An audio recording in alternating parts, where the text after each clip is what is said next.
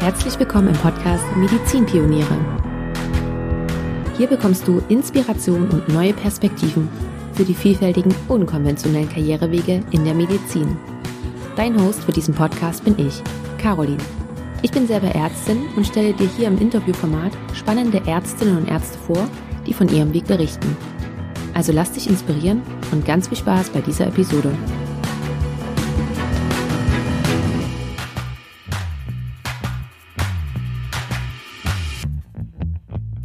Hey, so schön, dass du bei einer neuen Podcast-Episode mit dabei bist. Ich begrüße dich ganz herzlich. Bitte nicht wundern, meine Stimme ist etwas angekratzt, vielleicht hörst du es. Das ist aber jetzt nur im Intro so. Während des Interviews ging es mir tatsächlich noch gut und von daher ist da die Stimme wieder normal. Und bevor ich dir auch meinen heutigen Gast vorstelle, noch ganz kurz was in eigener Sache. Wie du gesehen hast, ist das die 94. Interview-Episode. Das heißt, wir nähern uns mit ganz großen Schritten der 100. Und dafür habe ich mir was Besonderes überlegt, denn ich werde zu Gast in meinem eigenen Podcast sein. Das heißt für dich, dass du die Möglichkeit hast, Fragen an mich loszuwerden. Wenn du also eine Frage hast, die du mir schon immer mal stellen wolltest, dann ist das die Möglichkeit dazu. Und damit ich sie auch vorher wirklich nicht sehe und mich großartig darauf vorbereiten kann, nein, wir machen das nämlich anders. Ich werde sie dann auch erst zum Interview zu hören bekommen.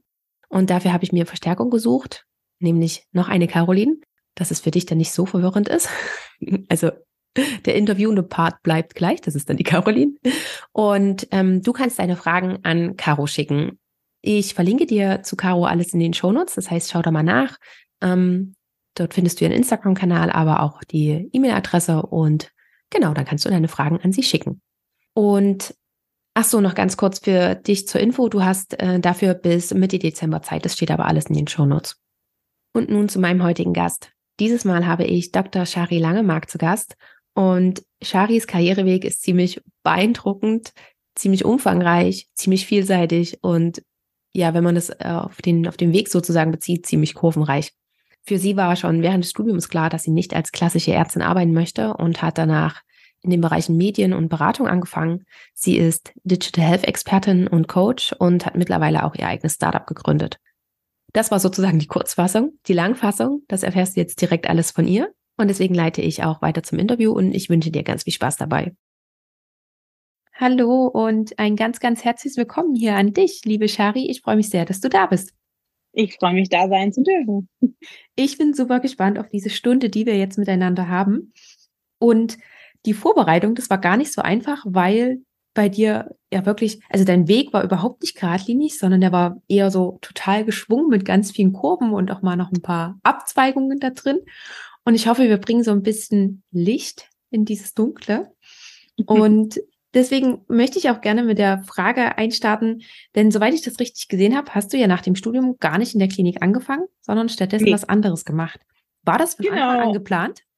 Äh, ja, das war schon länger geplant. Also ähm, nach dem ersten Staatsexamen war mir eigentlich klar, dass der, die klassische Medizinerkarriere nichts für mich ist und ähm, dass ich mir eher andere Dinge angucken würde. Und dann war, habe ich so ein bisschen ähm, mir angeschaut, welche Möglichkeiten es gibt. Äh, dann dann entweder für mich als junges Mädchen, sagen wir mal so, gab es da so zwei Dinge, die mir logisch erschienen, wie Medien oder Beratung. In beiden braucht man auch Mediziner, zumindest war das so auf meinem Schirm. Und die beiden habe ich dann parallel recht lang ähm, verfolgt, zu gucken, wie geht es da ähm, weiter und bin dann vorerst in den Medien tatsächlich gelandet, ähm, eher durch Zufall, weil ich nach meinem Praktikum noch im Medizinstudium ähm, als freier Journalist angefangen habe, für einen ähm, ja, großen Verlag in, in, in Deutschland zu schreiben, für ein Sonntags- und ein Wochenmagazin.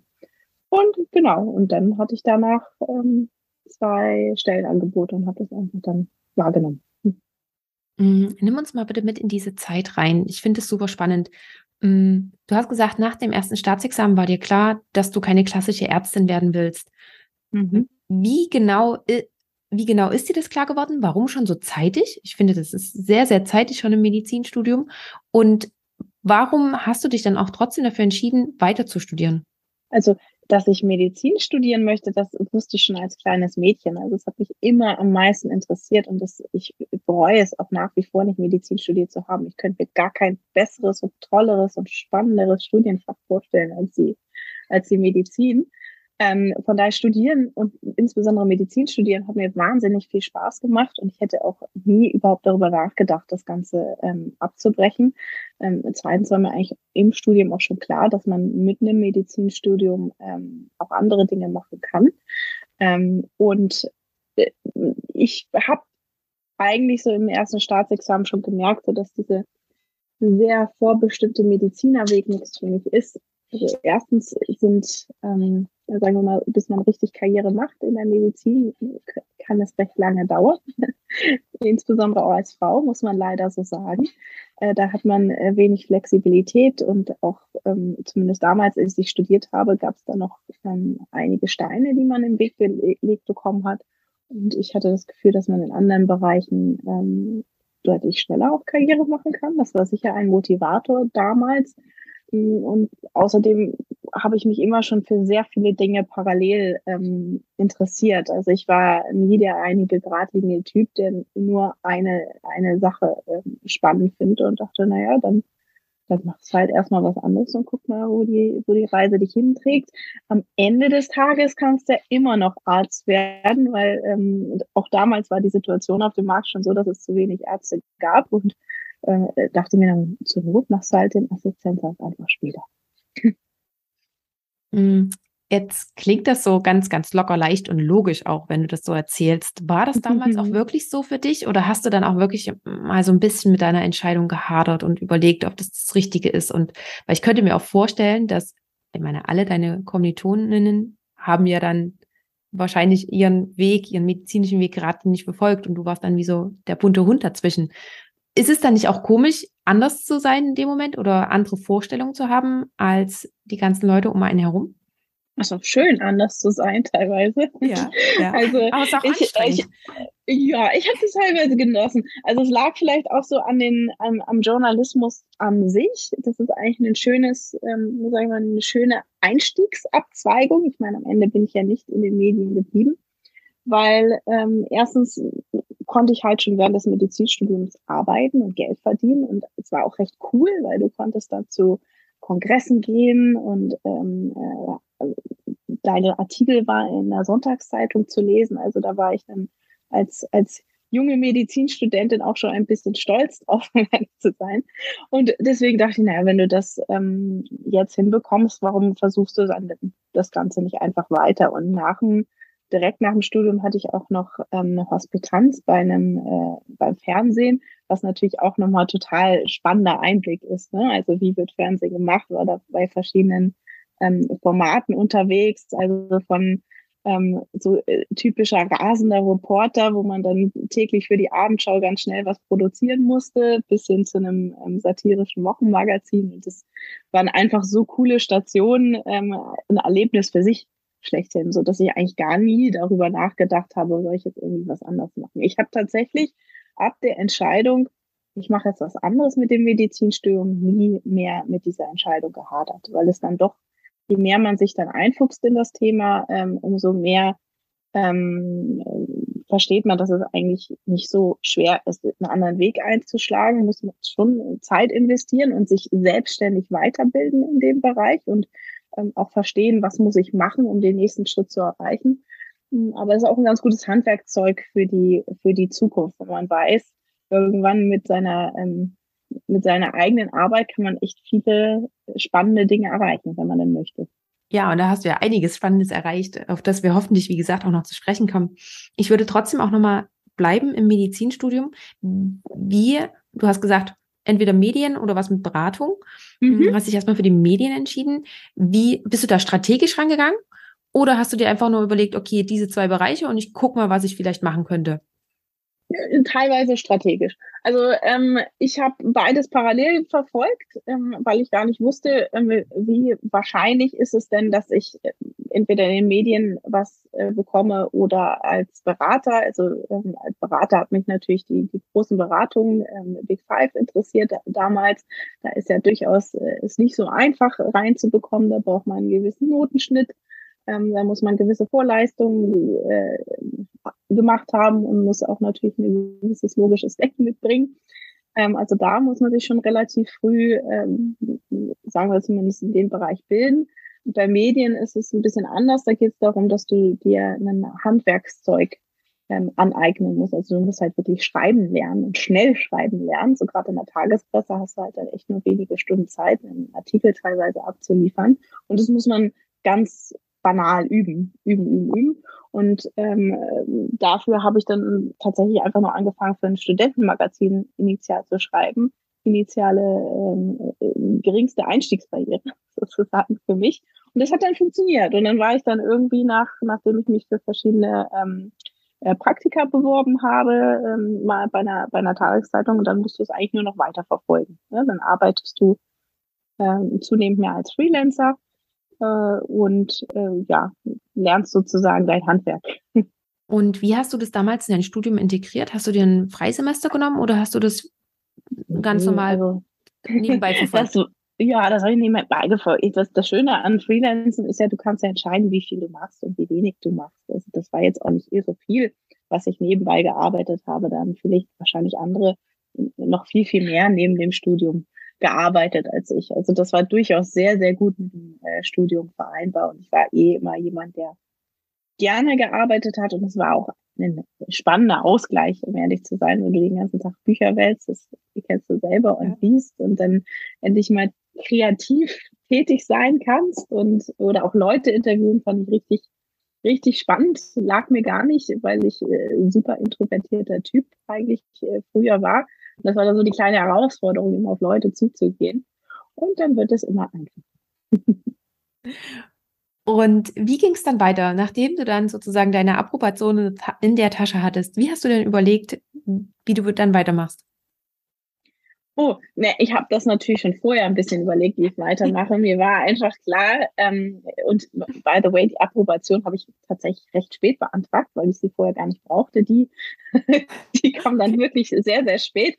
Ähm, auch äh, zum Beispiel für meine Doktorarbeit habe ich äh, viele Jahre gebraucht, einfach weil ich die dann sozusagen die Sachen depriorisiert habe, wie schnell ich die Dinge dann runterschreibe. Ich wusste, ähm, naja, also äh, im Prinzip war die Idee, auf eine ähm, Journalistenschule zu gehen oder einen, ähm, äh, nochmal ein Journalismusstudium Studium anzuhängen, einen Master. Da hatte ich auch eine Zusage in London tatsächlich bei einer recht ähm, guten Uni, muss man sagen. Und äh, dann kam aber halt do doch alles anders. Und ähm, ich habe dann äh, kurzfristig eine Zusage ähm, bei einer äh, großen Tageszeitung bekommen. Und dann habe ich gedacht, na gut, also wenn du, wenn du jetzt direkt arbeiten kannst, dann ist das sicher sinnvoller als nur noch mal ein theoretisches Studium. Dann habe ich meine sieben Sachen gepackt und bin nach Berlin gezogen und habe das dann gemacht. Okay, das heißt, du hast dann erstmal eine Zeit lang als äh, Vollzeitjournalistin sozusagen gearbeitet. Exakt, exakt. Genau, ja. Genau. Mit medizinischem Hintergrund? Genau. Ich war dann sozusagen die, die für die Medizinthemen bei dieser Zeitung zuständig war. Und wie lange hast du das denn gemacht? Ähm, knapp zwei Jahre, dann mhm. nochmal in Festanstellung und mhm. dann ähm, bin ich quasi schon in meine nächste ähm, Journalismusstation, aber doch um einige Ebenen höher äh, gewechselt. okay. und daraufhin oder aus diesen Tätigkeiten ähm, hat sich ja dann auch deine Beratertätigkeit entwickelt, oder? Wenn ich es richtig.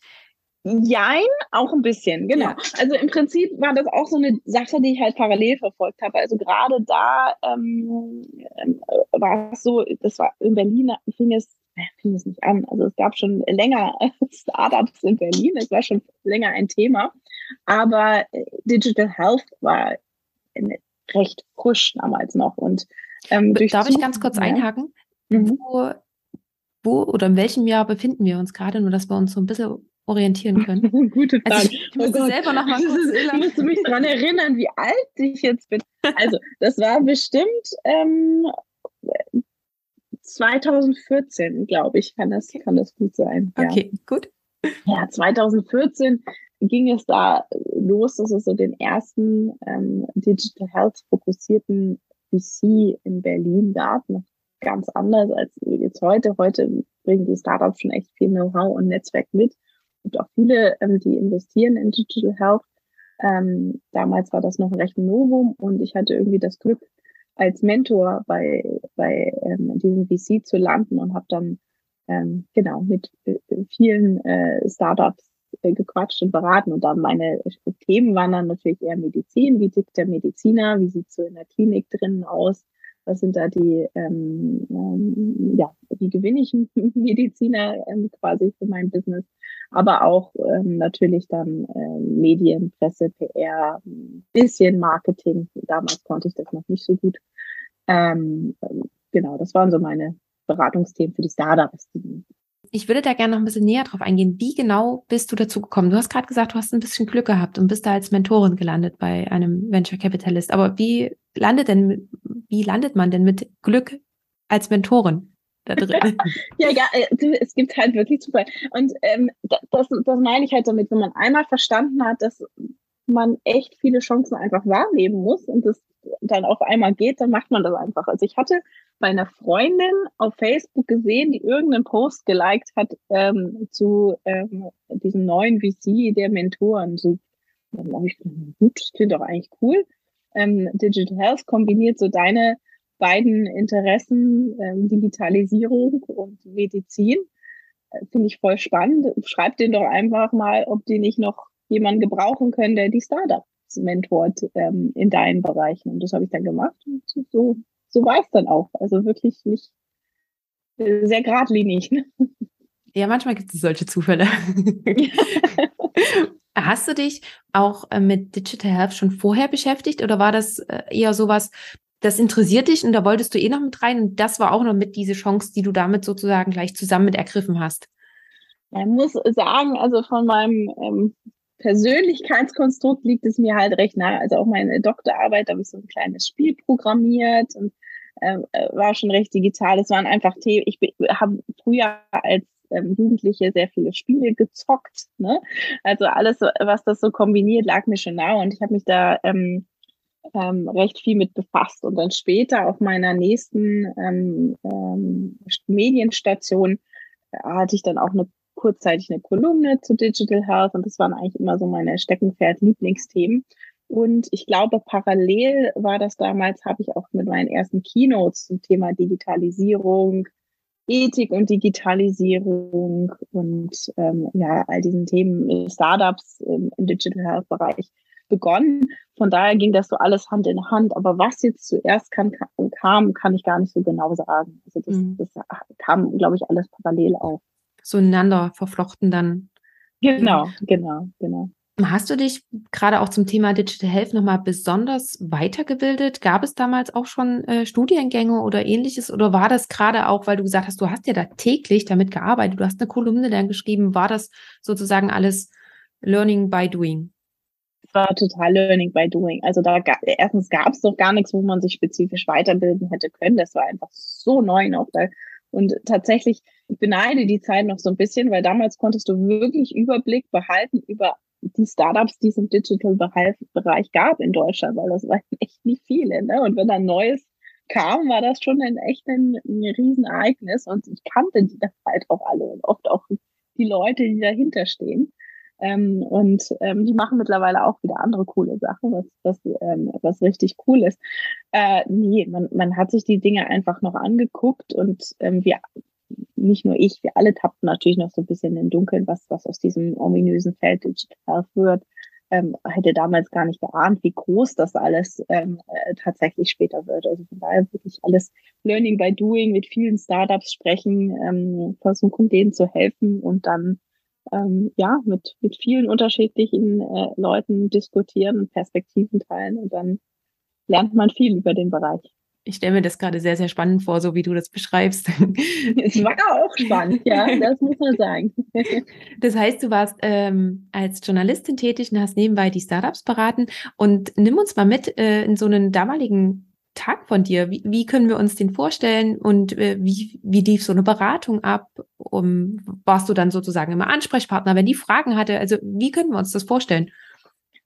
Oh, der, der typische Tag. Also ich, ich war ja nur kurz dann tatsächlich bei dieser Tageszeitung und später war ich ja dann ähm, nochmal fünf Jahre journalistisch äh, tätig, aber dann als, ähm, als Editorial Director bei ähm, Medscape. Das war, ähm, ging dann äh, 2014 los, wo ich quasi die Medscape-Marke Deutschland mit aufgebaut habe, aber eher strategisch von, von Content-Seite. Das heißt, einerseits war ich echt viel unterwegs. Also ich war zu allen Spezialkongressen, ne? also äh, für jede wichtige Fachdisziplin äh, in Deutschland und Europa war, bin ich dann gereist und habe dann ähm, entweder Videos oder Video-Interviews oder Interviews oder ganz normale Artikel ähm, mit, ähm, mit Experten gemacht.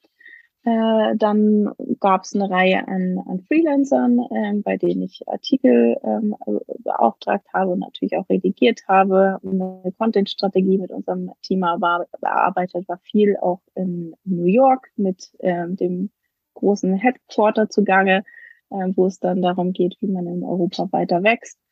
Ähm, also das war schon sehr divers und mit sehr viel ähm, Reisen, ähm, Reisetätigkeit auch behaftet. Und da hat man dann auch noch echt viel mitgenommen, weil du quasi in allen Fachdisziplinen up-to-date geblieben bist. Ne? Ähm, äh, also natürlich war es dann weniger selber produzieren und selber schreiben irgendwann, sondern eher halt beauftragen, Content mixen, Qualität gewährleisten. Aber am Ende des Tages musst du ja noch alle Artikel lesen. Von daher, das war so, so ein typischen Tag. Gab es gar nicht, weil ich einfach super viel auch mit gereist bin. Aber ja, also im Prinzip wusste ich, welche Content Pieces ähm, ich auf die Seiten bringen wollen, hatte natürlich Meetings, viele Meetings halt digital, viele Meetings auch mit den ähm, Leuten aus dem Headquarter in den USA auch zusammen, also eher am späteren Nachmittag und Abend und morgens war halt dann immer ruhiger. Ähm, das war sozusagen der Medienteil. und dann gab es den ähm, Startup-Beratungsteil. Das war echt immer ad hoc. Also das war jetzt auch nicht so, dass ich da jede Woche unbedingt mit busy war, sondern ähm, da, wenn jemand eine spezifische Frage hat, kamen die auf mich zu. Es gab öfter mal ähm, Veranstaltungen. Ich war da noch bei vielen anderen Acceleratoren als Mentor dann ähm, zunehmend mehr tätig. Ähm, da, hat man dann Startups bewertet oder saß mal in der Jury oder ähm, hat halt mit vielen Startups im, im Prinzip geredet und geguckt, was man denen mitgeben kann an Werkzeug. Aber da gab es gar nicht so den, den ähm, klassischen Alltag. Also da manchmal gab es ein längeres ähm, Projekt, wo man ein Startup länger begleitet hat. Äh, ein Startup habe ich zum Beispiel einen glaube, das längste war zwei Jahre ähm, äh, dann insgesamt. Das war aber eher ein US-Startup, das den deutschen Markt ähm, Fuß fassen wollte. Aber viele Sachen waren auch eher ad hoc und ähm, klein.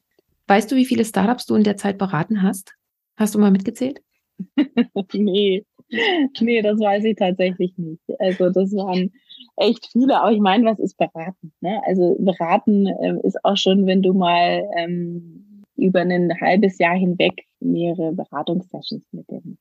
Das kann, kann alles und nichts sein. Mm. Und hast du dir auch mal auf diesem Weg irgendwie Gedanken drüber gemacht, ob du überhaupt für das, was du jetzt gerade machst, ich meine, ich finde, da, diese Frage, die ich jetzt stelle, ist, glaube ich, auch so, so typisch für uns Frauen.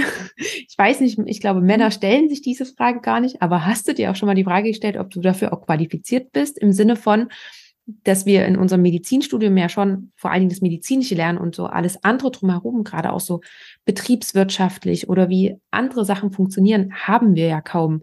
Und du warst dann in einem Bereich tätig, gerade auch wenn du beraten hast. Ähm, das ist, sind ja Sachen, die haben ja mit unserem Studium gar nicht mehr viel zu, zusammen oder vereint. Hast du dir da, darüber auch mal Gedanken gemacht oder hattest du da mittlerweile dir so viel Expertise angeeignet, dass, dass sich die Frage gar nicht gestellt hat? Oh, das ist echt eine spannende Frage. Also ich habe ja noch einen MBA gemacht, weil ich ja wusste, dass ich da noch gewisse Lücken habe. Also wo du sozusagen nochmal einen Grund ähm, ähm, Gerüst an Business mitbekommst. Ne? Da lernst du ja nochmal von der Pike auf Finance, Marketing, Sales und wie es dann so zumindest strategisch und ähm, managementmäßig ähm, funktionieren soll. Aber du hast natürlich auch ganz viele praktische Lücken, ne? weil du die ganzen Dinge einfach nicht selber gemacht hast. Also rückblickend gesagt, ähm, glaube ich, war ich jung und ähm, selbstbewusster, als ich es jetzt sagen würde, vielleicht rückblickend sehen würde. Also ich denke mir so manchmal, ja, eigentlich wusstest du ja nicht so viel damals. Es ist echt spannend, zu welchen Themen du da teilweise dein Feedback gegeben hast. Das würde ich, würde ich heute tatsächlich gar nicht mehr so machen. Ne? Also ich, ähm, ich äh, bin tatsächlich eher selbstkritischer geworden als weniger selbstkritisch mit den Jahren, weil je mehr du weißt, desto mehr weißt du auch, was du nicht weißt. Sagen wir so. Ne? Aber ich hoffe und ich weiß, dass ich auch an den einen oder anderen Ecken einen guten Input geben konnte. Und im Endeffekt kriegst du ja immer tolles Feedback von, von den Leuten, die dir gegenüber sitzen. Und dann ähm, hast du eigentlich eine positive Verstärkung. Aber nee, also vielleicht hätte ich sogar kritischer da, selbstkritischer damals sein müssen, als ich als ich gewesen bin. Ja, aber es war bestimmt auch gut, dass du es nicht warst, weil wer weiß, wo du sonst wärst. Ja, bei einer Sache war es wirklich gut, äh, und zwar, wie ich angefangen habe, ähm, Talks zu geben oder Keynotes zu geben, weil da bin ich ja auch genauso reingestapft. Also ich habe mehrere Keynotes gesehen zu dem Thema Digital Health und dachte mir, gut, kriegst du auch hin. Ne? Also dann übst du das ein paar Mal, überlegst dir eine gute Story und reichst mal ein Abstract ein, um einen ähm, Talk zu geben. Und genauso habe ich es dann auch gemacht. Und genauso ist es dann ähm, erstaunlicherweise auch geschehen. Und das ist, war eigentlich so der Beginn meiner, meiner Bühnentätigkeit dann gewesen. Ne? Also von da, da war es ganz gut, dass ich da nicht ganz so selbstkritisch war. Ach cool, ich würde da gleich gerne mal nachfragen. Wie hast du dir das überlegt, ähm, wo du dann den, den Talk hältst? Wie, wie hast du dir da sozusagen die, die Bühne dazu gesucht?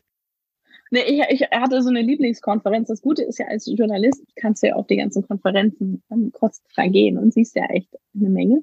Und meine Lieblingskonferenz war die Republika in Berlin. Also auch echt eine recht große Konferenz, muss man sagen. War echt eine coole, coole, tolle Konferenz. Und ähm, ja, ich dachte mir, das, das würdest du schon gerne machen. Also da hättest du echt Bock, mal eine, eine Talk ähm, zu geben äh, zu Digital Health. Und so ist es dann auch geschehen. Kannst, wie immer im Leben, kannst ja nichts verlieren. Also schlimmstenfalls kriegst du halt ein Nein und dann gibt's halt keinen Talk, hast halt weniger zu tun. Aber es hat geklappt in deinem Fall. Es hat äh, erstaunlicherweise geklappt, äh, bin ich auch immer noch erstaunt. Und ich hatte dann auch echt noch einige Folgetalks auf der ähm, auf derselben äh, Konferenz. Aber ich war schon bei den ersten ähm, Sachen super aufgeregt, weil so ein Vortrag halten ist ja, und es war ja auch Englisch. Ähm, also ich meine, ich fühle mich sehr wohl, Englisch zu sprechen, aber dann einen Vortrag, der wirklich auf den Punkt gebracht werden muss, weil es halt nur 20 Minuten sind, in denen du deine Messages loswerden kannst. Ja, das fand ich schon damals recht aufregend. Oh ja. Wie hast denn du dich daraufhin oder dafür vorbereitet? Ich habe äh, meine ersten Talks habe ich wirklich auf die Pike geübt, ne? Also die habe ich ähm, hoch und runter geredet und habe wirklich jedes Wort tatsächlich auswendig gelernt. Ähm, das war bestimmt das, die ganzen ersten ein, zwei Jahre so. Mittlerweile ja, wenn du die quasi die Präsentation machst, dann weißt du ja, wie die Story eigentlich ist und hast einen Orientierungspunkt und der kreative Prozess beginnt ja quasi vorher. Also du überlegst dir eine, eine Geschichte, die du erzählen willst, dann machst du die Bilder dazu und ähm, dann geht es eigentlich von selbst. Aber die ersten Vorträge habe ich wirklich Wort zu Wort, ähm, das ist jetzt nicht auswendig gelernt, aber ich wusste halt schon genau, welcher Satz so kommt. Das mache ich zum Glück nicht mehr, da habe ich gar keine Zeit mehr für. Und hast du dir dafür auch irgendwie noch Unterstützung gesucht im Sinne von jemanden, der das schon öfters gemacht hat, der dir noch ein paar hilfreiche Tipps gegeben hat oder so? Nö, überhaupt nicht. Also ich habe, wie, wie beim Journalismus auch, ich habe einfach ähm, geguckt, wie, wie, wie machen das andere und ähm, habe dann geübt. Reden gehen ist auch ein Handwerkzeug am Ende des Tages. Ne? Und das Einzige, was bei, bei was glaube ich wichtig ist bei, bei Keynotes, du bist anfangs einfach nicht gut. Ne? Also ein, Reden, ein guter Redner wird man über Jahre hinweg und da muss man sich wirklich dran gewöhnen und das ist auch schwer fürs ähm, das Selbstwertgefühl, weil du die meisten Vorträge dann halt auf Video aufgenommen. Ich, mir fällt es immer noch schwer, meine eigenen Vorträge auf Video zu sehen, weil ich doch längst nicht da bin, wo ich gerne irgendwann sein, ähm, sein würde. Aber was mir klar geworden ist, dass man nur ein besserer Speaker dadurch wird, indem man halt Vorträge hält. Ne? Und ähm, die, die Anfänge sind nicht so toll. Also egal wie oft du das übst, denn gerade wenn du halt äh, viele Dinge im Kopf hast und es auswendig lernst, ist es halt nicht so auf Zack. Ne? Dann kannst du nicht so aufs Publikum reagieren. Und je mehr du dich wohl in deiner Rolle als Redner und Speaker fühlst, desto mehr kannst du auch spontan auf das Publikum eingehen, kannst genau beobachten, wie reagieren die. Ähm, das ist auch wieder reine Übungssache. Aber es kannst du halt nicht alleine zu Hause üben, das kannst du immer nur für Publikum richtig üben. Deswegen muss man da so ein bisschen ins kalte Wasser springen und sich damit abfinden, dass man halt anfangs nicht so gut ist. Das ist irgendwie wie, wie in so vielen Sachen. Ähm, also mir fällt da jetzt gerade das Autofahren Beispiel ein. Ja. Erstens kann man es auch nur üben, wenn man wirklich im Auto sitzt. Und zweitens, ja. wenn ich mich daran erinnere, wie ich die ersten Stunden gefahren bin, da, da konnte ich mich nebenbei nicht unterhalten. Und mittlerweile ist so ungefähr, man kommt zu Hause an und denkt sich, wie ist man denn jetzt nach Hause gekommen? Ne? Also. Ja, total. Total. Mhm. Und du hast auch schon gesagt, du hast noch ein MBA gemacht und du hast ja auch mhm. noch einen PhD in Neurowissenschaften. Mhm. Wie passt dieser PhD noch mit rein? Der würde mich noch mit interessieren. Und, und noch ganz kurz die Frage hinterher, wann hast du dich entschlossen, noch den MBA zu machen? Wo hast du den gemacht? Und äh, ja, dass du uns da noch mal noch kurz mit reinholst. Ja klar, also den, ähm, ähm, den Doktor äh, habe ich wie klassischerweise wie die meisten damals einfach im Studium begonnen. Also das hat halt jeder gemacht, dachte ich, dann mache ich das halt auch. Mhm. ist sicher gut, einen Doktor zu haben. Und dann ähm, war aber ich hatte auch da wieder total Glück. Also der erste, die ähm, die erste Doktorarbeit, auf die ich beworben habe, war echt ein total toller Match für mich. Also echt hat richtig viel Spaß gemacht, hatte einen tollen Doktorvater, ähm, tolle Leute, die da gearbeitet haben und hat mir auch recht viel Freiheit in der zeitlichen Gestaltung gegeben. Also ich habe zwar meine Studie recht zeitnah abgeschlossen, weil ich ja nicht wollte, dass die auf die Ergebnisse warten. Aber ähm, die waren mir dann nicht böse, dass es dann recht lange gedauert hat, bis ich diese Doktorarbeit dann geschrieben habe. Das einzige Problem war, dass sich sozusagen die ähm, Wissenschaftsebene ein bisschen geändert hat. Also ich habe EEGs gemacht und damals kurz gesagt ging es alles um Peaks. und dann ähm, hat man festgestellt, eigentlich sind Waves wichtiger. Und dann muss ich, muss ich quasi alles nochmal neu auswerten, ne? wie es halt immer so ist. Ne?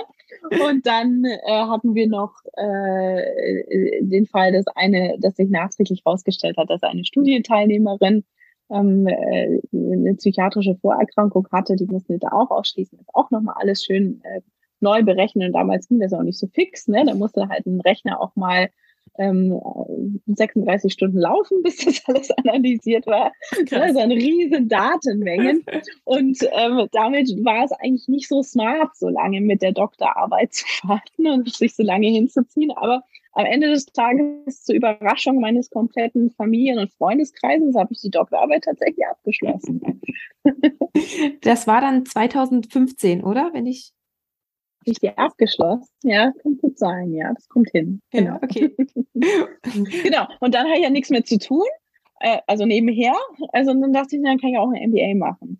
Nee, also ich wollte, ähm, ich wollte ohnehin, eigentlich war es immer so ein geheimer Traum von mir, ein MBA zu machen, eher Fulltime ähm, statt Parttime, aber das hat dann nicht mehr so in mein Leben gepasst, weil ich dachte mir, naja, wenn du jetzt ähm, so viel Geld für einen Fulltime MBA ausgibst, dann hast du ähm, nicht mehr so viel finanzielle Ressourcen, um ein Startup zu gründen, was ja auch nochmal so in meinem Kopf ähm, sehr präsent war. Und da dachte ich, na, dann mache ich halt ähm, nebenher ein MBA, kann gleichzeitig noch Arbeitserfahrung sammeln. Und da gab es dann gar nicht so viele Programme, die gepasst hätten mit einem Fulltime-Job. Und ähm, ich war dann an der AI in Madrid. Wir haben echt ein cooles Programm, was ähm, sehr, sehr gut machbar ist. Also sehr, sehr gut. Also es ist machbar neben einem Vollzeitjob, aber am Ende des Tages musst du wirklich das komplette Wochenende wieder ähm, lernen und jeden Abend auch. Also äh, im Endeffekt war es ein Programm, wo du ähm, unter der Woche jeden Tag Aufgaben erfüllen hast, hast auch Gruppenaufgaben und am Wochenende waren dann die Lectures und das ähm, war dann schon recht knackig neben einem Fulltime-Job, muss ich sagen. Es war schon eine anstrengende ähm, knappe zwei Jahre, aber hat mir zumindest einen Grundwerkzeug und Grundverständnis für die ganzen äh, Business-Themen äh, gegeben, die dann doch äh, nachher zunehmend relevanter wurden, weil für mich war auch zu dem Zeitpunkt schon klar, dass ich nicht in den Medien bleiben wollen würde, sondern unbedingt ähm, eher in den Innovations- und Startup-Bereich äh, wechseln möchte. Und da fand ich es persönlich für mich wichtig, noch diesen MBA ähm, zu machen, damit ich auch verstehe, was ich da tue. Und auch eine bessere Ausgangslage zu haben, um mich für Jobs zu bewerben. Hast du sozusagen deine Basis ganz einfach noch ein bisschen verstärkt damit? Genau, genau. Und du hast auch gerade schon gesagt, dass du unbedingt auch noch ein eigenes Startup gründen wolltest. Ja. Kam das aufgrund deiner ganzen Zusammenarbeit mit den anderen Startups oder war das auch schon so ein Ding, was du schon die ganze Zeit, also auch schon während des Studiums mit dir herumgetragen hast? Oh, das ist eine gute Frage. Also, ähm, ja, also je mehr ich mit Startups gearbeitet habe, desto mehr wollte ich auch was in dem Bereich machen. Aber im Endeffekt, je länger ich in diesem Bereich war, desto mehr wurde mir auch klar, dass ich nicht ein Startup gründen möchte, um ein Startup zu gründen, sondern es muss ähm, schon mein Thema sein. Und mein Thema, ja, verfolgt mich jetzt schon, ja, jetzt sagen wir mal fünf Jahre, gut fünf Jahre, was ich in dem Bereich, in dem ich eigentlich will. Und witzigerweise habe hab ich jetzt äh, tatsächlich gegründet erst. Also vor ein paar Monaten. Also jetzt habe ich mich erst getraut, das äh, tatsächlich zu tun oder fand es sinnvoll. Wir gehen da gleich drauf ein. Auf dem Weg dahin ist ja noch ein bisschen was passiert. Mhm. Denn genau. Ähm, genau, nimm uns da mal bitte mit. Wie ging es dann weiter, nachdem du dich entschieden hast, äh, nicht mehr in den Medien zu arbeiten? Dann äh, hatte ich, den, genau, ich hatte ja dann den MBA schon abgeschlossen und dann habe ich mich ähm, tatsächlich erstmals auf eine Stelle beworben, weil vorher ist es mir zum Glück immer irgendwie äh, zugeflogen über Headhunter oder ähm, Bekanntenkreis und ähm, habe dann tatsächlich äh, mir zum ersten Mal so richtig äh, überlegen müssen, auf was bewirbst du dich denn, was kannst du denn eigentlich für die Welt tun in dem Innovationsbereich. Und dann ähm, bin ich äh, bei äh, Philips gelandet in, in Hamburg ähm, und wo, war da äh, ja im Innovationsbereich tätig, habe quasi die Strategie für deren Femtech-Business gemacht. Und Femtech, das äh, beinhaltet eigentlich alles von Babyfläschchen bis Apps aus dem Pregnancy Apps, ähm, also alles aus diesem ganzen Spektrum von ähm, bevor schwanger, schwanger, Kinder und Familie ähm, später. Also war richtig, richtig cool, weil das nochmal so ein ganz anderes eine ganz andere Erfahrung war. Also erstens war es ein, ein wirklich ein klassisches Corporate mit ähm, klassischem Vertrieb und auch Haushaltsgeräten. Also ähm, das, das fand ich total abgefahren, dass ich da Kollegen hatte, die ähm, quasi äh, Kaffeemaschinen vermarkten. Ähm, das äh, war so sehr fern von dem, was ich vorher kannte. Ähm, und habe da äh, ja also hauptsächlich mich natürlich um, um teilweise um Startups äh, Kooperationen oder ähm, auch Startup Sourcing äh, gekümmert, aber mein mein Hauptthema war dann Innovationsprojekt, ähm, wo es darum ging, also einen neuen digitalen Weg, digitalen Begleiter für äh, oder eher gesagt einen digitalen Mutterpass äh, zu entwerfen mit verschiedenen Verbänden. Okay. Da war ich dann aber nur kurz. Ja, Tatsächlich war ich bei Philips nur äh, nur äh, sieben Monate, weil ich dann dann dann kam es halt wie, wieder wie immer. Dann äh, hat mich ein äh, Headhunter überzeugt, dass ich doch was anderes machen will. bin, ich, bin ich bei einer Schweizer Klinik gelandet und ähm, wurde dann dort Innovationsdirektor. Bist du dafür auch so logischerweise dann in die Schweiz gegangen? Nee. Nee? Äh, tatsächlich nicht. Das war meine Bedingung, dass ich in Berlin bleiben darf, weil mich hat das schon, ähm, ähm, mich hat das schon ein bisschen gestört, das Pendeln zwischen Hamburg und Berlin und ähm, mein äh, Lebensgefährte ist quasi in Berlin gewesen und ich wusste auch, dass ich ähm, Familie und Kinder will und hatte halt eine Wohnung in Berlin und da wollte ich jetzt nicht in die Schweiz ziehen und das wäre auch ähm, ja, das, das, das wäre nicht so mein Ding gewesen. Deswegen habe ich gesagt, ja, ich kann, kann bei euch anfangen, äh, aber ich kann nicht in die Schweiz ziehen. Passt das? das hat dann gepasst. Ach krass. Ja. Das hätte ich ja nur nicht gedacht. Und ähm, aus dieser Tätigkeit ist ja dann auch ähm, Relearn Labs entstanden. Exakt, genau. Genau. genau. Also das war dann eine Ausgründung mit der Klinik zusammen. Ja.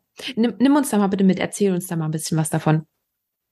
Äh, Im Prinzip, äh, genau. Also ich meine, initial war es dann in der Klinik so, dass es noch viele andere Themen gab, die es aufzubauen galt. Also ich habe dann ähm, erstmal, äh, bevor es wirklich an die Innovation ging, ähm, Marketing und Sales von dieser Klinik übernommen und ja auch da digitalisiert, also äh, diese Systeme eingeführt, Dinge neu strukturiert, neue Leute äh, teilweise eingestellt. Ähm, also das, das war schon recht cool, aber äh, irgendwie kam der Innovationspart zu kurz. Und äh, als das, das, das Ganze dann ganz gut stand und man muss auch sagen, mein damaliger Vorgesetzter war ein sehr innovativer ähm, Charakter und wir, wir sehr ähnlich.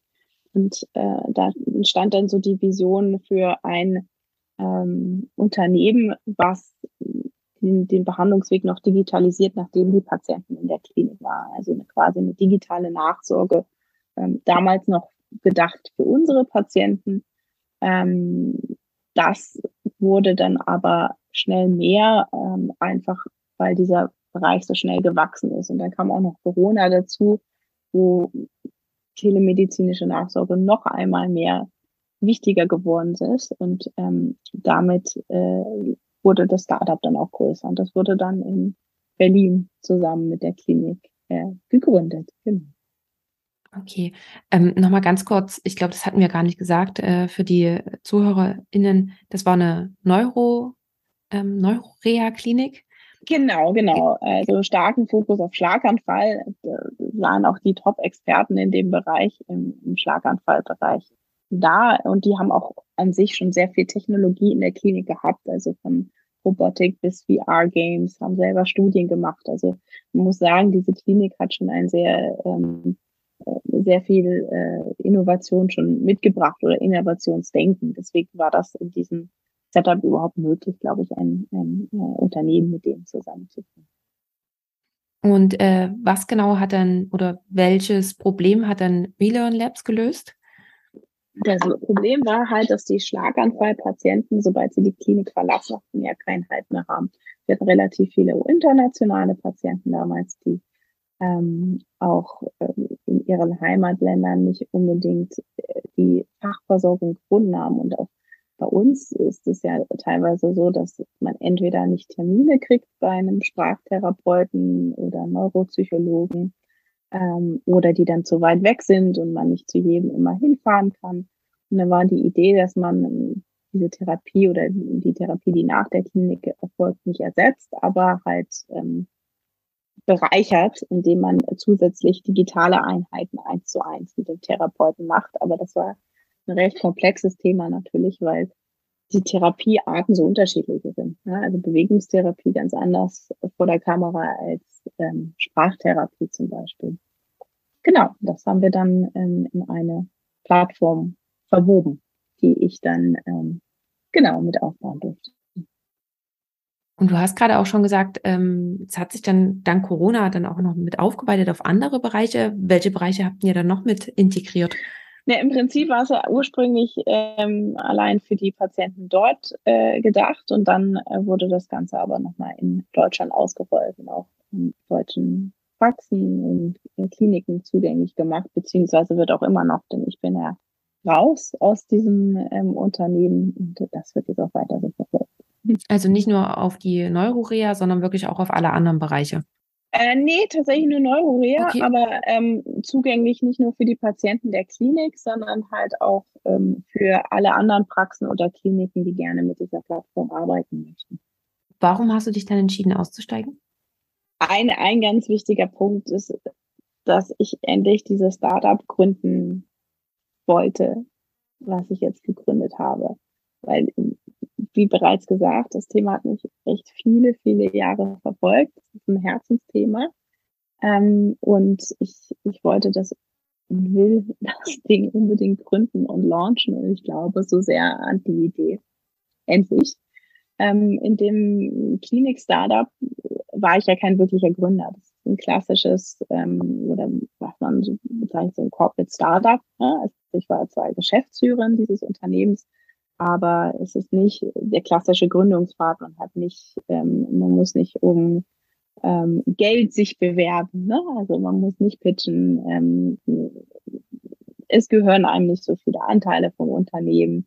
Ähm, also es ist einfach nicht das eigene Kind. Und ähm, das ähm, wollte ich jetzt unbedingt noch machen. Auch ein bisschen noch dazu äh, dadurch bewegt, dass ich äh, zwischenzeitlich noch zwei Kinder bekommen habe. Und wie gesagt, dann, naja, jetzt hast du die äh, beiden Kinder. Wenn du es jetzt nicht machst, dann machst du es nie wieder. Also jetzt ist, jetzt ist für mich der Zeitpunkt, jetzt musst du das Ding gründen. Oder ähm, dieser Traum, diese Vision, die du davon hast, ist für immer verloren. Dann hast du uns jetzt ganz schön lange auf die Folter gespannt. nimm, uns, nimm uns mal bitte mit. ja. Und erzähl also, mal.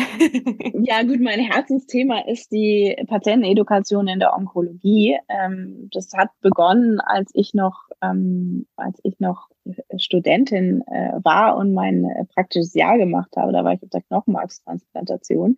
Und das ist natürlich äh, wirklich ähm, super intensiv, was du äh, Angehörige, aber auch Patienten aufklären muss, ne? einfach mit so vielen Risiken behaftet. Und bei uns auf Station damals ist auch, hat man gesagt, im Schnitt ein Drittel der Patienten verstorben, was auch zu sehr viel ähm, Gesprächen natürlich zum Glück geführt hat mit Angehörigen. Aber ich habe jeden Tag eigentlich auch, auch im PJ, obwohl ich da 12, 14 Stunden war, die Station verlassen, gedacht, irgendwie hast du nicht genug für diese Menschen getan. Ja, das tat mir im Herzen weh. Und im Prinzip, je länger ich diesen Bereich Onkologie, zwar nicht praktisch, aber zumindest aus dem, mit Digitalisierung, so in entfernter Perspektive beobachtet habe, je weiter diese Personalisierung in dem Bereich vorangetrieben worden ist in den letzten Jahren, desto klarer wurde mir also der Bedarf an Aufklärung ist steigend und nicht abnehmend. Und die Probleme sind einfach nicht gelöst. Denn wir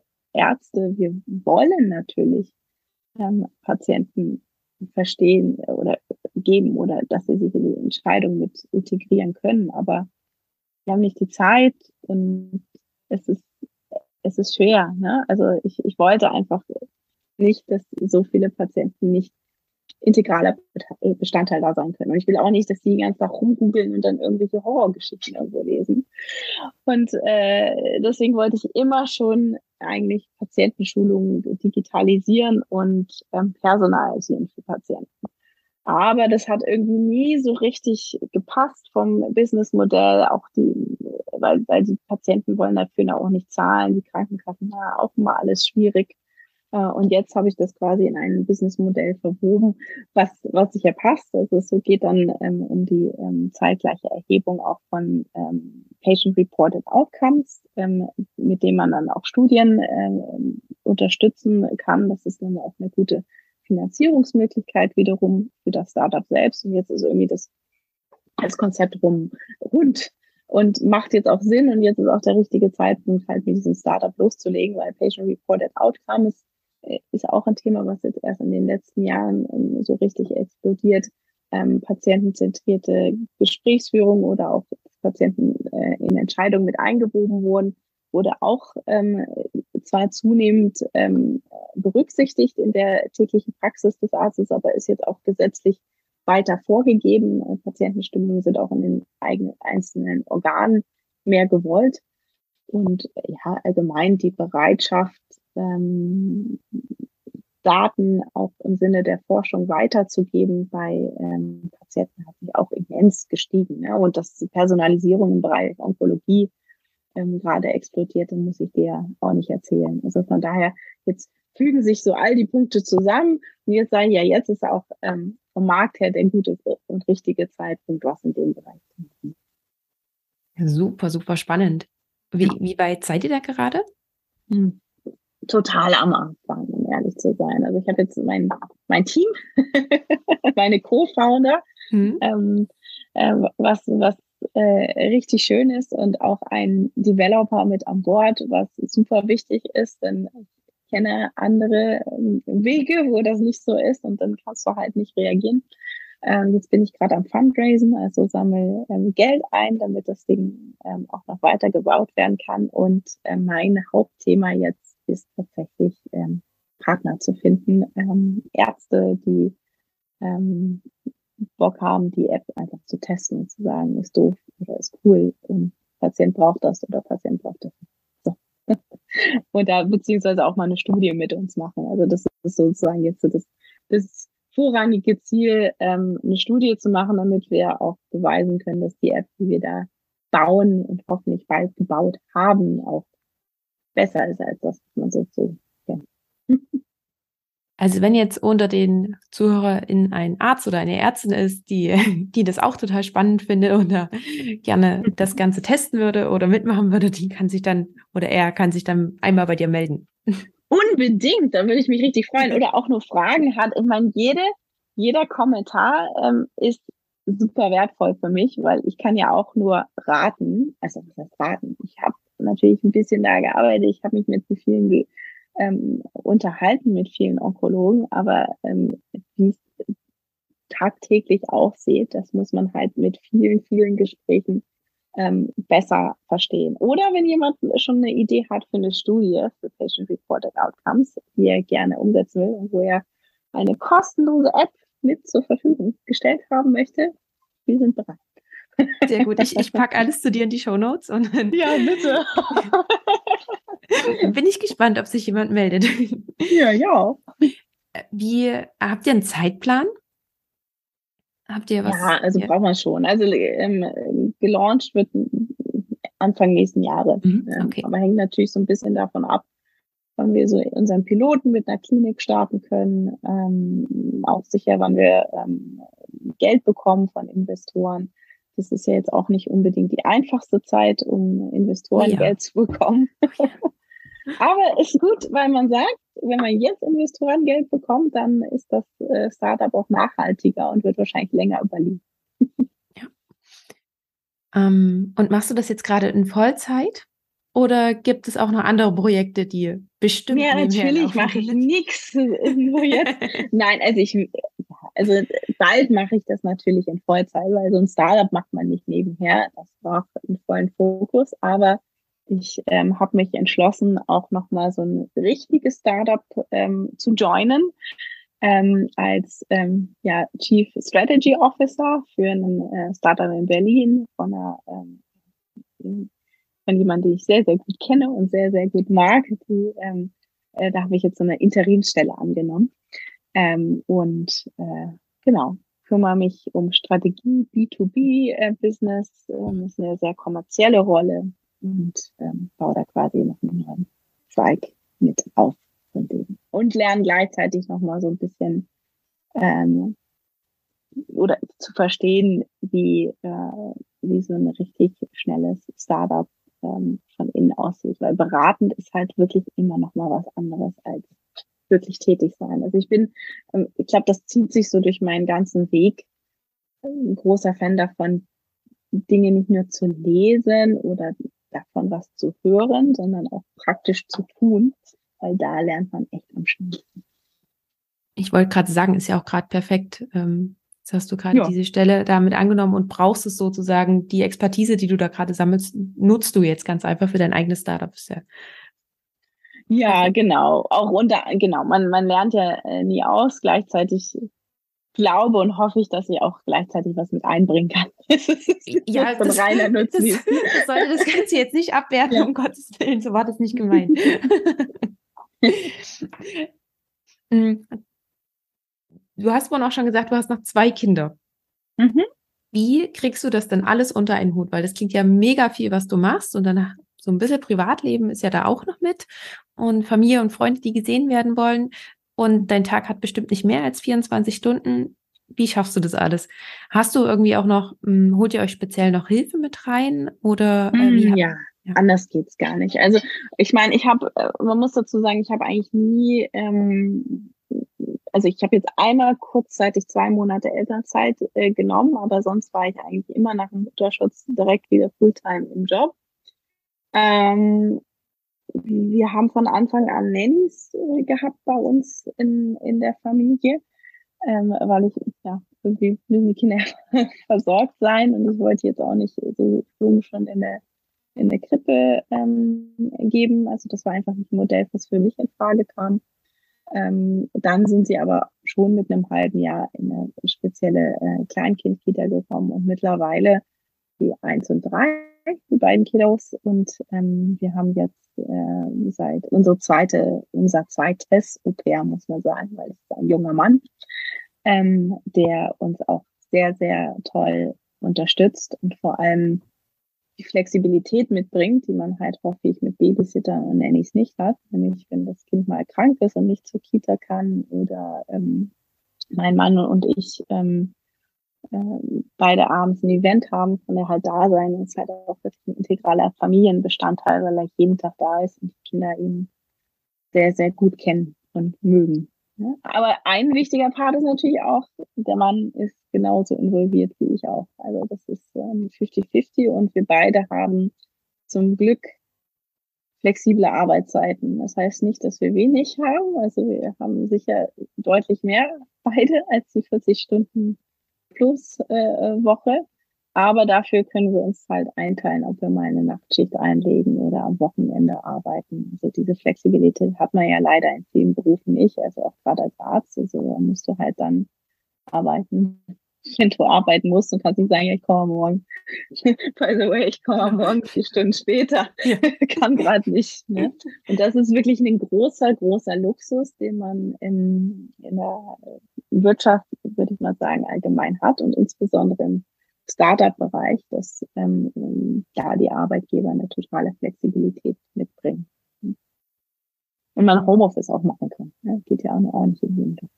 Ja, aber trotzdem, du hast es gerade schon gesagt, ähm, mehr als 40 Stunden auf alle Fälle, die ihr, also du und dein Mann dann pro Woche arbeitet. Ich würde dir sehr gerne noch, bevor wir dann ganz langsam zum, zum Ende des Podcasts kommen, äh, noch die Frage stellen, wenn du jetzt so zurückblickst, gab es auf deinem Weg Hindernisse und Hürden, die aufgetaucht sind, von denen du gesagt hättest, boah, die hättest du jetzt nicht gebrauchen können?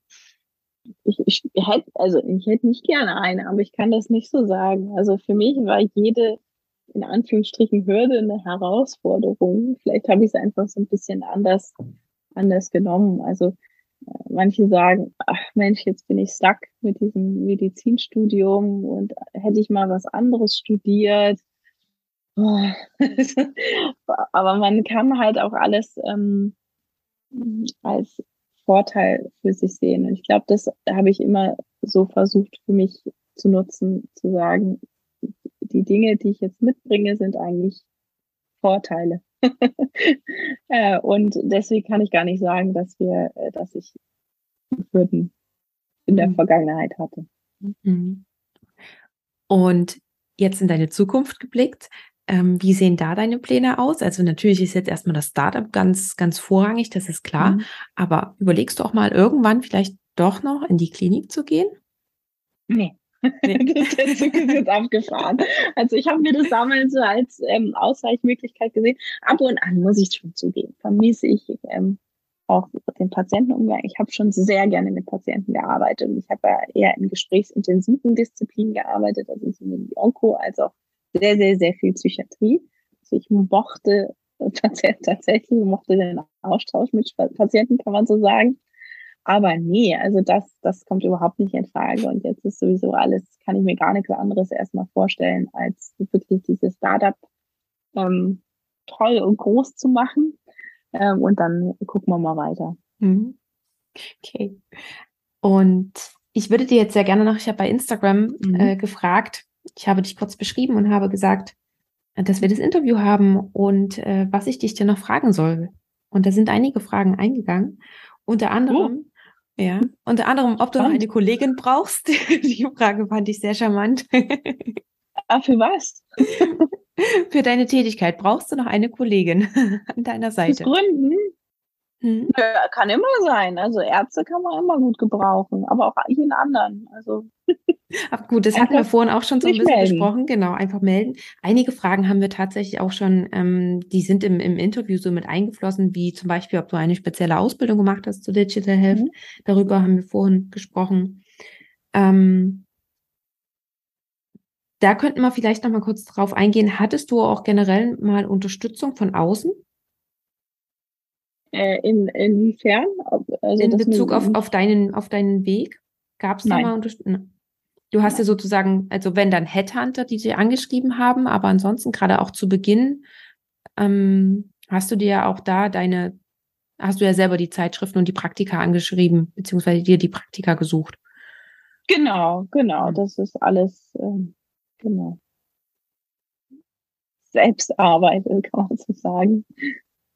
Hier kam eine, eine Frage, äh, wie man in Deutschland so eine Stelle, so, so Arbeitsstellen finden kann. Für welche der verschiedenen? Genau, welche der vielen verschiedenen. Ah, das ist eine gute, also ich meine, es gibt wirklich für alles was, man muss nur wissen, wie man danach sucht am Ende des Tages. Also ähm, ich meine, der Weg für Medien zum Beispiel, die sind selten ausgeschrieben. Das ist eher, dass man anfängt, da Praktika zu machen oder als Freelancer für die zu arbeiten und dann, wenn man Glück hat, wird man was frei und dann, das ist wirklich ein super begehrter ähm, Part. Man muss sagen, man hat einen kleinen Bonus als Mediziner, weil Mediziner sind gesucht, also Leute, die auch verstehen, worüber sie schreiben im Medizinbereich, ist durchaus von Vorteil. Ähm, da hat man einen kleinen Vorteil, aber die Stellen sind verhältnismäßig selten ausgeschrieben. Und da braucht man sich auch nicht bewerben, wenn man keine Erfahrung mitbringt und die nicht wissen, ob du schreiben kannst.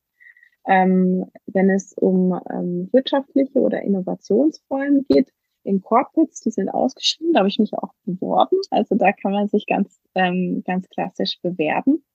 Obwohl man sagen muss, es ist schon immer von Vorteil, wenn man die Leute irgendwo mal gesehen hat ähm, oder ähm, sich auf jemanden beziehen kann, ähm, der die Bewerbung dann vielleicht doch ein bisschen höher in dem Stapel anordnet.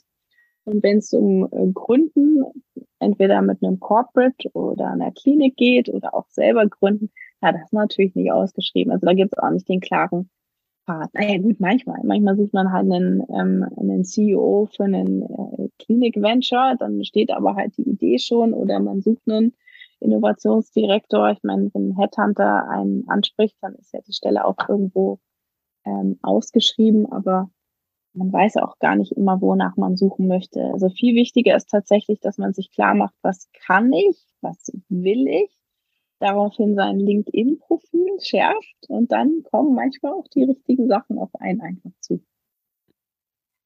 Ja, super, dass du das auch nochmal so betont hast. Und gibt es Kurse oder auch Bücher oder andere Materialien, die du empfehlen würdest? Bei Journalismus gibt es so eine Journalismus-Bibel. Ich weiß gar nicht mehr, wie sie heißt. Das ist so ein dickes, äh, so dick, ein grenzdicktes, gelbes Buch und da steht, wie man Journalismus macht. Aber ich glaube, das war damals, als noch nicht digital ist. Jetzt gibt es wahrscheinlich einen Online-Kurs dazu, den man besuchen kann oder einen YouTube, äh, YouTuber, der vloggt darüber. Also da kann man sich sicher an anderen orientieren, muss nicht so wie ich anno dazu mal als Dinosaurier das Buch da durchlesen. Ähm, wenn es um, ähm, wenn's um Startup geht, da kann man echt viel machen, viel lernen, indem man, es gibt Hackathons, auch spezifisch für Healthcare, wo man zum Beispiel einfach mal mitmachen kann, da braucht man gar keine Vorkenntnisse. Ähm, Hackathon ist, dass du ähm, mit vielen Leuten aus verschiedenen Disziplinen quasi mal ein Wochenende zusammensitzt, auch wirklich über Nacht und dir eine fiktive Startup-Idee ausdenkst und die beste kriegt dann einen Preis oder man gründet es vielleicht selber aus. Und Meetups ist immer, äh, ist immer super, ähm, um, um andere Leute, also wenn man sich für Digital Health interessiert, geht man zu Digital Health Meetups ähm, oder sonstigen Veranstaltungen, quatscht mit vielen Leuten. Beste Ressource, um was zu lernen, ist echt immer der Austausch mit anderen, die das schon machen. Super, danke dir. Das ist ja auch ein Grund, warum ich den Podcast mache, weil ich den anderen ganz einfach äh, die Möglichkeit geben will, von den anderen äh, das mhm. alles mitzunehmen. Und bevor ich dir jetzt noch meine Abschlussfragen stelle, gibt es noch etwas, was du noch hinzufügen möchtest, von dem du jetzt sagst, okay, das ist ja ganz einfach noch wichtig, das willst du noch anmerken, oder haben wir auch so einen guten Überblick geschaffen?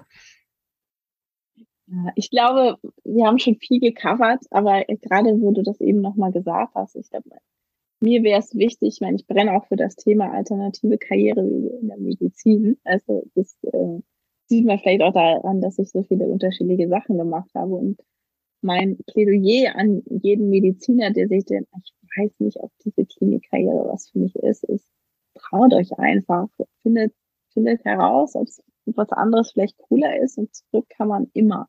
Ja, und dann hat man wenigstens mal ein Abenteuer gemacht und hat was anderes gesehen und wächst als Person dran. Ähm, da, da, da verliert man sich echt nichts. Man kriegt immer einen, also immer will ich jetzt nicht sagen, aber sieht momentan nicht danach aus, dass man als Arzt keinen Job kriegen würde. Und ähm, wenn man so die nötige Bissigkeit mitbringt und sagt, okay, ich bin jetzt auch mal bereit, Jahr zu investieren, ähm, mir praktische Erfahrung anzueignen, ähm, äh, dann, dann kann man wirklich meiner Meinung nach alles machen. Aber man muss es machen. Danke dir schon mal dafür. Ähm, ich, das war so fast so ein perfektes Schlusswort, wenn nicht noch meine drei Abschlussfragen wären, die ich dir unbedingt noch stellen will. Und die erste ist davon, hast du eine Buchempfehlung für uns? Gibt es ein Buch, was dich vielleicht inspiriert hat oder ähm, siehst du aus? Ich schaffe gerade gar nicht so viel zu lesen. Ich mag das ja gar nicht äh, ähm, ähm, äh, äh, zugeben. Also ich kann, nee, also ich kann leider äh, gerade keine Buchempfehlung geben. Magst du was anderes empfehlen im Sinne von ähm, einer Doku oder ist auch das gerade schwierig? Im Podcast kannst du auch empfehlen. Ja, dann kann ich ähm, für alle, die sich fürs Gründen interessieren und Frauen sind, kann ich Fast and Curious. Ich meine, das ist, ist ein sehr bekannter Podcast, aber ähm, finde ich super, auch ähm, super inspirierend, wenn man sich für Gründen zumindest interessiert. Dann kann man echt viel mitnehmen. Ja, super, danke dir. Und die nächste Frage ist, wo siehst du uns Ärztinnen und Ärzte, beziehungsweise auch den Arztberuf in 10 bis 15 Jahren? Boah, ziemlich uns ist schon recht lange in der Zukunft, wenn ich mir überlege, wo ich vor zehn Jahren stand und wie es damals aussah. Ich glaube, dass der Arzt ähm, zunehmend mehr in eine, ähm, und hoffentlich auch in eine beratende Rolle ähm, ähm, wächst. Einerseits, weil alles so ultra personalisiert wird, dass man ähm, viel mehr Technik auch nutzt, um die beste Therapieempfehlung ähm, zu geben, so dass man gar nicht unbedingt mehr jede Leitlinien-Empfehlung im Kopf kennen muss. Ähm, und gleichzeitig erhöht sich damit natürlich der ähm, Aufklärungsbedarf. Und ich hoffe, dass all die tollen digitalen Tools so viel Zeit sparen, dass er auch mehr Zeit hat dann tatsächlich für Patientengespräche und diese Patientengespräche dann hoffentlich auch besser bezahlt werden, als sie derzeit. Das wäre meine Hoffnung und meine, ähm, mein äh, Wunsch für die Zukunft. Ja. Mhm. Das klingt gut, ja. Und wenn du jetzt nochmal zurückreisen könntest mit deiner jetzigen Erfahrung, zurück zum Medizinstudium, zu Beginn des Medizinstudiums, was würdest du deinem jüngeren Ich mitgeben? Beide so. ich würde nichts anderes, ich würde nichts anderes machen als es, also es, eine Sache vielleicht noch, ich hätte echt mehr ähm, Formulaturen gerne im Ausland gemacht. Also ich, da, da habe ich viel zu spät mit angefangen. Das ist so cool, macht so viel Spaß. Das hätte ich mir vielleicht noch gesagt. Nimm jedes Land mit, was es so gibt. Sehr cool, das ist ein toller Tipp. Danke dir. Und dann möchte ich mich auch ganz, ganz herzlich bei dir für dieses ganz, ganz tolle Gespräch bedanken, dafür, dass du uns mitgenommen hast in einen Weg, der wirklich sehr, sehr spannend war. Und ich denke, wir haben doch ein bisschen Licht reingebracht. Und ich danke dir wirklich von ganzem Herzen dafür. Ich danke dir. Es war echt ein nettes Gespräch und hat sehr viel Spaß gemacht. Das war das Interview für diese Episode. Ich hoffe sehr, dass du einiges für dich daraus mitgenommen hast Möchtest du mehr zu meinem heutigen Gast erfahren? Dann findest du alle Links in den Show Notes. Dort findest du auch alle weiteren Informationen rund um Medizinpioniere und du kannst natürlich super gerne einfach mal bei Instagram vorbeischauen. Dort gibt es noch weitere Informationen rund um das Thema unkonventionelle Karrierewege in der Medizin. Dort informiere ich dich auch, wenn Interviews anstehen, sodass du dann die Möglichkeit hast, mir Fragen zu schicken, welche ich dann im Interview mitstellen werde. Wenn dir die Episode gefallen hat, freue ich mich, wenn du sie mit all denen teilst, für die sie ebenfalls interessant sein könnte. Und wenn du darüber hinaus noch mich bzw. vor allem den Podcast unterstützen möchtest, so hast du auch mehrere Möglichkeiten. Du kannst zum Beispiel eine Bewertung abgeben bei Apple Podcast oder auch bei Spotify. Oder wenn du möchtest, kannst du den Podcast auch finanziell unterstützen. Und dazu schau am besten in die Show Notes nach. Dort findest du alle Informationen oder schau ganz einfach mal auf die Webseite Die findest du unter www.medizinpioniere.de. Lieben Dank, dass du bei dieser Folge mit dabei warst, dass du bis zum Schluss zugehört hast und wir hören uns dann zur nächsten Folge wieder. Bis dahin, ciao!